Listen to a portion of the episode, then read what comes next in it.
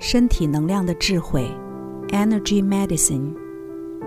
作者：美国唐纳伊登、戴维法因斯坦。朗读者：优麦。第五章：气轮。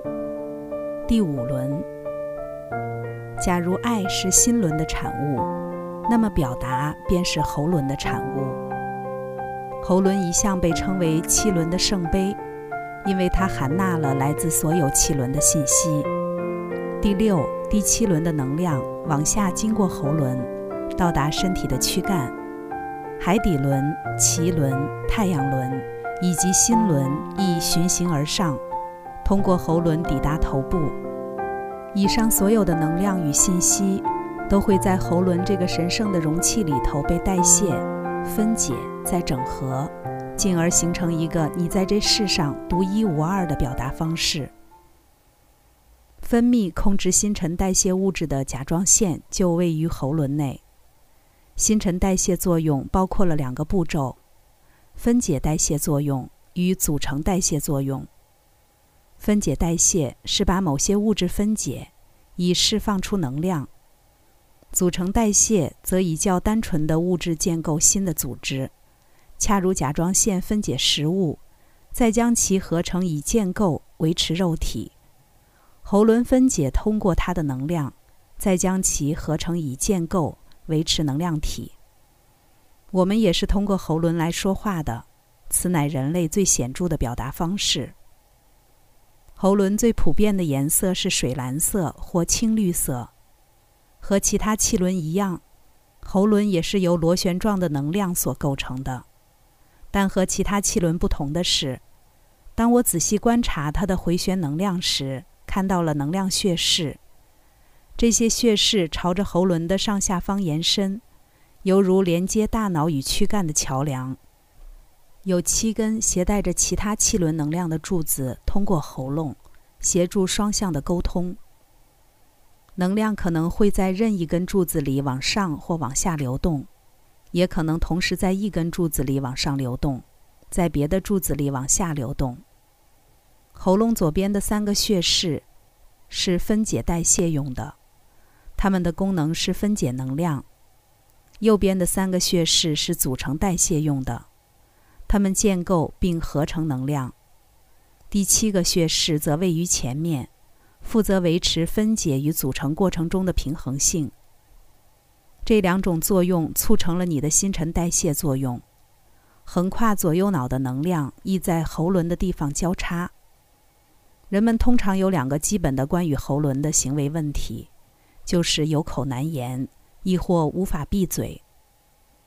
说出口是种组成的过程，把东西加以融合，然后表达出来；而保持沉默是一种分解的过程，接受。然后消化吸收。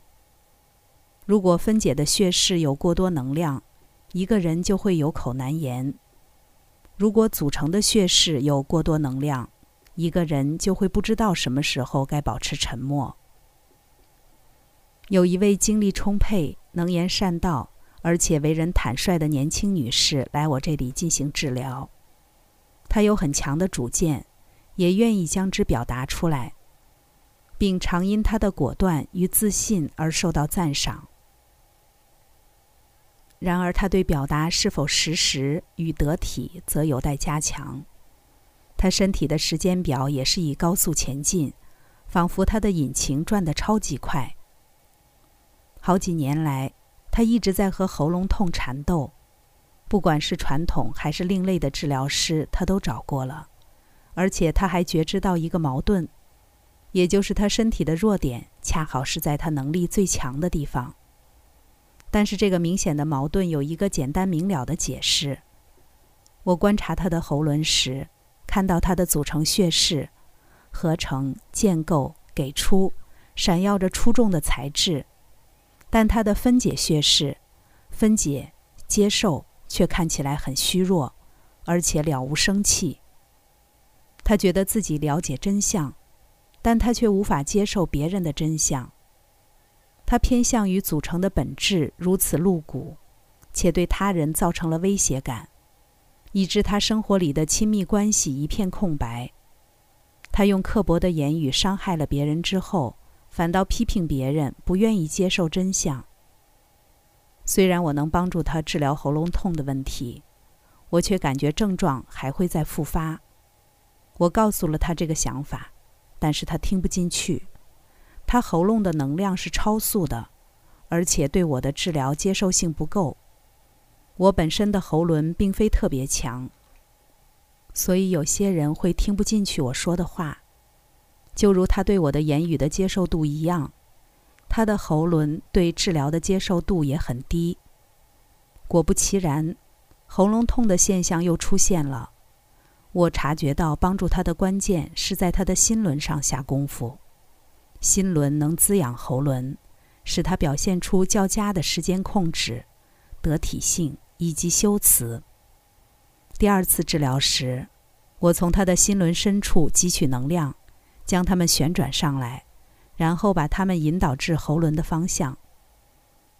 其实，我希望关怀的能量能够平衡他想要说出真相的那股冲动。同时，我也让他把双手放在喉咙上，让他觉知到其中一边确实比另一边拥有太多的能量。喉轮的中央是舌骨，它的功能就像一枚回转仪，在左右半脑间。缓急的新陈代谢作用间发挥平衡的效果。他的舌骨似乎卡住了，像一个一直开着的气阀。我教他做颈部与舌骨的伸展练习，来平衡他的喉轮。终于，他的节奏和速度渐渐慢了下来，也开始响应我之前说的话了。当他在时间的掌控方面渐趋平衡时，他开始能给别人说话的时间，也给自己时间来斟酌他的用词和语调。大家逐渐比以前喜欢他了。他还获得了另一项好处，由较佳的代谢平衡状态带来的意想不到的减重效果。然而，眼见为凭的具体的效果是，他终于摆脱了常年的喉咙痛问题。另一位女士的例子则说明了喉轮的一个相反的，但较常见的问题，就是无法说出自己的感受。或许是因为遗传，不愿意伤害他人，不想制造冲突，或害怕引起反弹。有一些人的喉轮在组成的那一边很弱，而难以说出自己的真实感受。这位女士非常和蔼可亲，又圆融练达。而且拥有如歌唱般美妙的声音，她对别人充满了同情心，也同样是忠于真相的。但他不想冒犯任何人的真相。他在时间上常常因为踌躇不前而错过了适当的时间点，来说出他想说的话或该说的话。然而，他来到我这里，是因为他的副甲状腺无法分解钙质，这是种很危险的情况。甚至可能必须动手术。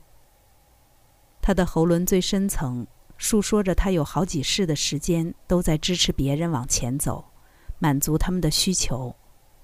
他投注了许多的时间，扮演一个出色的支持者角色。钙质促使肌肉收缩，而且供给他们纤维。他的生活方式极富开放性与拓展性的，但是缺乏纤维。由于他的身体无法利用钙质，他的副甲状腺便造成了他的肌肉软弱无力，酷似他在生活上的立场。钙质需要与钾、钠以及镁相互作用，才能在细胞膜间发挥平衡的施受功能。他给予很多，却接受的很少。意料之中的是，他所有的主要关系都是单向的。他对所有朋友与亲密同伴生活中大大小小的事情了如指掌，而且愿意在他们痛苦的时候与他们并肩而坐，耐心地陪伴在旁。但他却不让任何人看到他真实的自己。为了不想造成别人的负担，他会刻意与别人保持距离。这种对自己有所保留的态度，当然也算是一种自私，可是他从不这么认为。我们从各个不同的能量系统着手，但问题的根源是在他的喉轮。需要一些时间，他的副甲状腺才会有能力开始处理钙质，才能让他的言语表达他的需求。有所突破的不只是他的化学作用方面，还有他错误的迷思。他说出自己真相的能力，说不的能力，以及为他的需要提出要求的能力，终于达到了平衡。